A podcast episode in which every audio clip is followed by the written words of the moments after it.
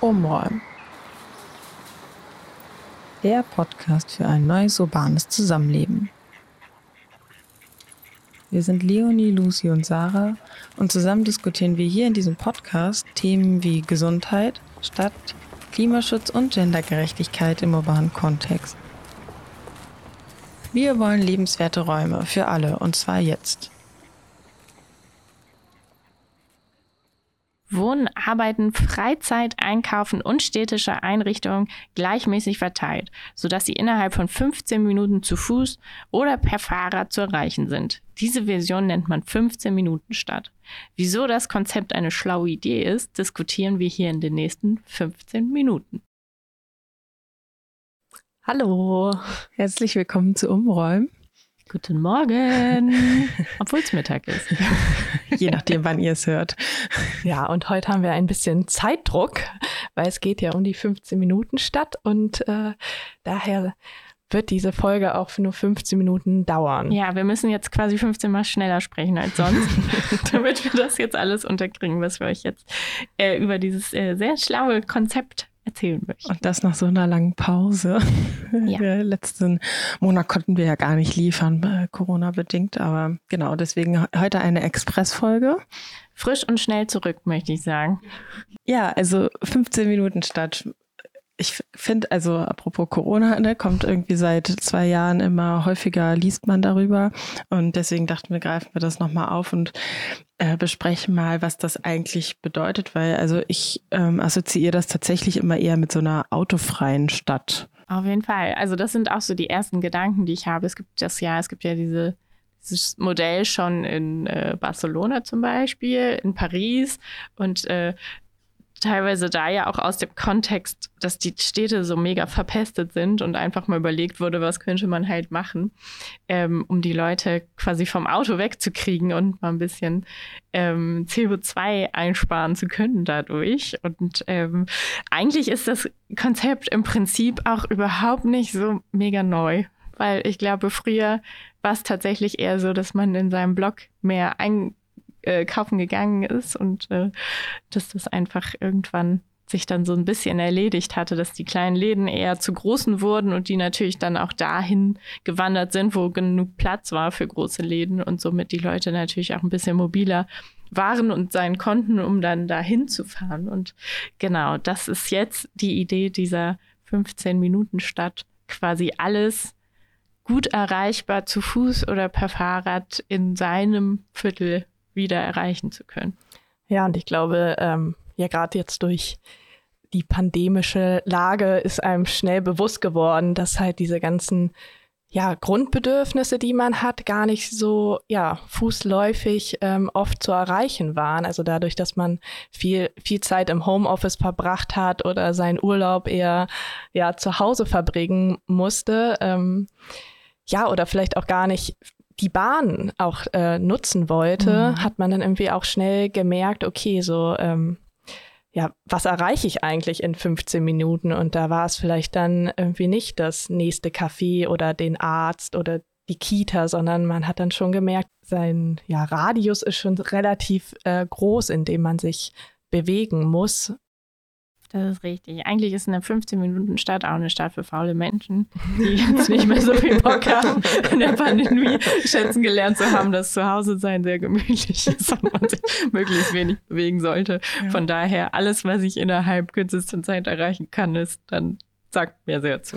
Ja. ja. aber also es das heißt ja eigentlich im Prinzip, dass es nicht nur heißt, so das Auto muss raus aus der Stadt, sondern das muss ja sich dann auch einfach an der also Infrastruktur halt ähm, was tun, also so eine Nutzungsdurchmischung und es muss natürlich irgendwie Radwege verbessert werden, besser ausgebaut werden und der ähm, öffentliche Personennahverkehr muss natürlich auch flächendeckend ausgebaut werden, weil ähm, ja, ich glaube, ausgehend ist vielleicht auch irgendwie so ein bisschen so die These, dass halt der Raum in der Stadt begrenzt ist und mhm. wir müssen uns halt einfach überlegen, was, was soll auf diesen Flächen, die wir zur Verfügung haben, stattfinden? Soll da halt ein Auto parken oder soll da vielleicht auch eher ein Spielplatz sein? Genau, und ähm, soll nicht vielleicht auch wieder ein bisschen mehr die Möglichkeit gegeben sein, äh, Menschen in ihren Vierteln zu integrieren. Da haben wir ja eigentlich auch schon, das äh, ja, durchzieht sich ja eigentlich auch so durch die letzten Folgen, die wir aufgenommen haben, dass wir irgendwie immer auch diesen,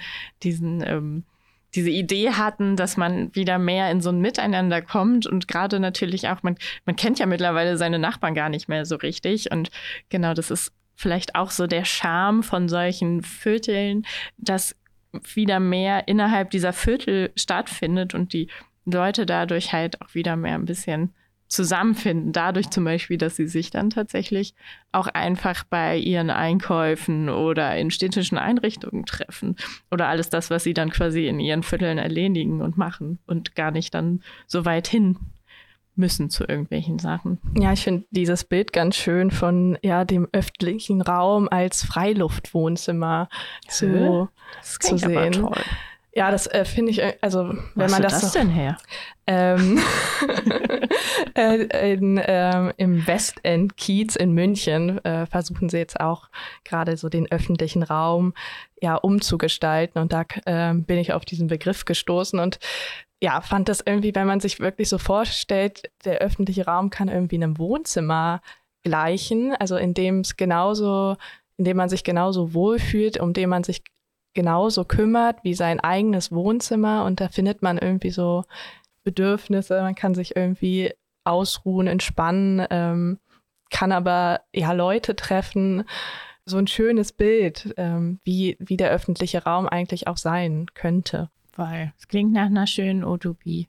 ja, also ich glaube, die Frage ist ja auch ein bisschen so, was macht Städte halt heute aus? Und das ist halt einfach eigentlich immer, dass es ja ein, dass sie halt um ein Zentrum herum organisiert sind oder es gibt halt mehrere mhm. Zentren und glaube einfach so die 15 Minuten Stadt, diese Idee oder diese Vision, ähm, ist im Prinzip ja eigentlich so ein bisschen so der Gegenentwurf zu dem, wie Stadt irgendwie seit Jahrzehnten geplant wird. Also dass hier halt eigentlich so von diesem funktionalistischen weg, also dass halt Arbeiten, Wohnen, Freizeit, dass das halt alles voneinander getrennt ist. Und ähm, dadurch, dass die Städte halt so organisiert ist, ist es ja klar, dass man aufs Auto einfach auch angewiesen ist, um halt ja vom Wohnen zur Arbeit mhm. zu kommen. Und vielleicht muss man dann einfach mal ein bisschen umdefinieren, was Wohnen eigentlich bedeutet, dass das nicht nur vielleicht sind meine eigenen vier Wände, in denen ich ja alleine bin, sondern dass halt eben meine Nachbarschaft irgendwie, ne, also wie das öffentliche Wohnzimmer, ja. der öffentliche Raum als öffentliches Wohnzimmer eben halt auch dazugehört. Ja, nicht so eine klare Trennung, ne, so von öffentlichen und privaten Raum, ne, also total. Ja, ich dachte auch gerade daran, eigentlich ist es äh, quasi die, die, diese Überlegung zu leben oder, oder sich den Alltag zu gestalten, der, das ist ja total, also ist ja durch, tatsächlich durch die Pandemie auch nochmal einen richtig krassen Schritt nach vorne gegangen, weil sich auf einmal, auch wenn man das vielleicht jetzt nicht wollte, aber Alltag und Freizeit und Arbeit und Familie als super durchmischt hat, dadurch, dass äh, viele dann zu Hause hocken mussten und dadurch natürlich auch viele Vor-, Vor und Nachteile äh, kennengelernt haben. Und ähm, deswegen ist es ja eigentlich auch nur logisch und konsequent, darüber weiter nachzudenken. Ne? Also so der, der Anstoß mit Homeoffice und vielleicht mehr dieser Möglichkeit, Freizeit und Arbeit irgendwie zu verbinden oder quasi nicht mehr dieses stringente acht Stunden, sondern vielleicht auch mal längere Pausen mittags zu haben und dann abends nochmal zu arbeiten oder so. Dieser, dieser Gedanke, das ist ja total angebrochen in der Zeit und ähm, ja, da gilt es jetzt irgendwie weiter drüber nachzudenken, was noch so vielleicht Gutes geht. Genau. Und da gibt es zum Beispiel Paris, wird ähm, immer als Beispiel genannt, äh, wenn es um die 15 Minuten Stadt geht, weil ähm, die amtierende Bürgermeisterin Anne Hidalgo ähm, ja, zum Beispiel hat sie das äh, Seine-Ufer für den Autoverkehr gesperrt und ähm, hat seit 2016 irgendwie 700 Kilometer Radweg bauen lassen und ähm, zusätzlich wurden auch noch 170.000 Bäume gepflanzt. Und ähm, das sind halt alles Maßnahmen, um die Lebens- und auch die Luftqualität in der Stadt zu verbessern. Und ähm, genau, die ganze Idee der 15 Minuten Stadt ähm, basiert eigentlich auf äh, Carlos Moreno, der halt diese dezentralisierte Stadtorganisation vorgeschlagen hat. Ähm, genau, und das klingt halt alles irgendwie so mega schön und äh, mhm. äh, man hat viel Platz und äh, statt Parkplätzen irgendwie Grünflächen und Spielplätze und Radbewegung, äh, äh Radwege für Bewegung. Ähm, genau, aber dennoch ist das Ganze halt auch ein bisschen, also wird halt auch kritisch betrachtet, nämlich aus dem Grund, dass ähm, bei der 15-Minuten-Stadt dann doch wieder sehr doll der Fokus jetzt auf dem Zentrum der, der Stadt liegt. Mhm. Und ähm, ja, eben halt die Randbezirke, in die halt immer mehr Menschen ziehen, weil man sich halt die Wohnung ja in der Stadt im Zentrum eigentlich gar nicht mehr leisten kann. Ähm, genau, die sind halt nun mal aufs Auto zum Beispiel halt angewiesen, weil der ähm, ja, öffentliche Nahverkehr halt gar nicht so weit ausgebaut ist. Ja. So.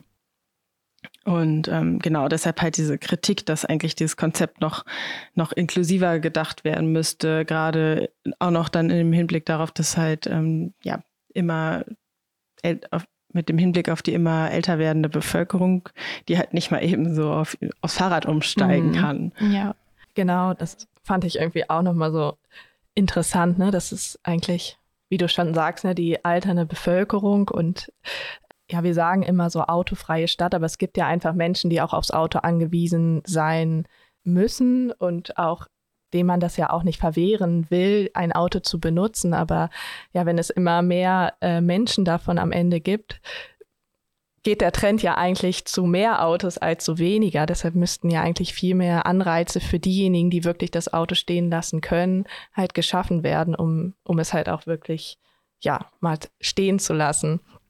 Ich dachte auch gerade bei dem Stichwort irgendwie Inklusion, weil eigentlich ist dieses Prinzip der 15 Minuten Stadt ja schon sehr inklusiv, wenn man es richtig durchdenkt, ne? Und wenn man es richtig macht. Also wenn man vielleicht die Preise nicht so mega hochschießen lässt, dass wirklich da die Leute wohnen können und nicht an den Rand gedrängt werden können. Aber gerade dadurch, dass ja viel erreichbar ist, dass irgendwie auch miteinander gefördert wird oder werden soll, ähm, sich vielleicht die Leute auch wieder näher kommen. Also das, das klingt für mich halt so, dass das auch irgendwie vielleicht eine schöne Gemeinschaft sein könnte, von wo wirklich jung und alt wohnen können, weil ich glaube, es ist äh, auch wenn ich zum Beispiel nicht sehr mobil bin, ist es für mich wahrscheinlich besser, wenn ich nur fünf Minuten zum Bäcker brauche, als wenn ich äh, da mit der U-Bahn hinfahren muss.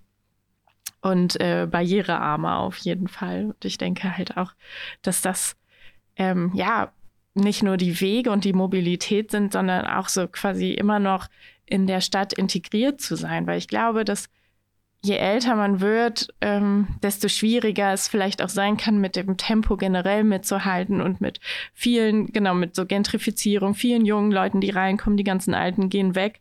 Und wenn man da ne, für so eine gute Durchmischung sorgt, denke ich, dass das halt auch einfach so gesellschaftlich ein ziemlich großes Potenzial hat.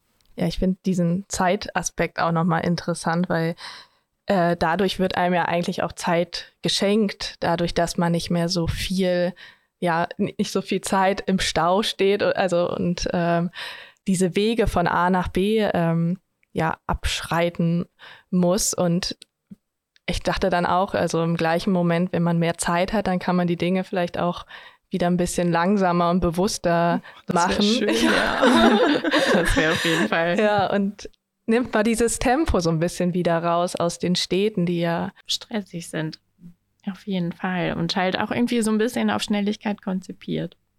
Bin auf jeden Fall gespannt darauf, was sich jetzt irgendwie, ähm, genau, also so durch die Pandemie war ja auf einmal vieles denkbar, ne? Pop-up-Radwege, mhm. ähm, hier Außengastronomie in ähm, Parklets, also so in den, also dass Parkplätze halt für Außengastronomie zur Verfügung gestellt wurde, so und ähm, ja, wie viel irgendwie davon jetzt irgendwie so nachhaltig bleiben wird, weil also ich auf jeden Fall schon einige Beispiele habe, wo es jetzt halt irgendwie zum Beispiel diese ähm, Außengastronomie auf Parkplätzen halt nicht verlängert wurden, mhm. weil dann wieder irgendwie, an, ja, sag jetzt mal angeblich ähm, die AnwohnerInnen sich darüber beschwert haben oder ähm, ja auch was jetzt irgendwie dann nochmal als andere, anderen Aspekt, dass jetzt halt äh, dadurch, dass die Spritpreise so steigen, auf einmal sowas wie das 9-Euro-Ticket irgendwie denkbar mhm. oder möglich gemacht wird. So und ähm, ja, bin irgendwie gespannt, ähm, wie sich das halt vielleicht auch nachhaltig irgendwie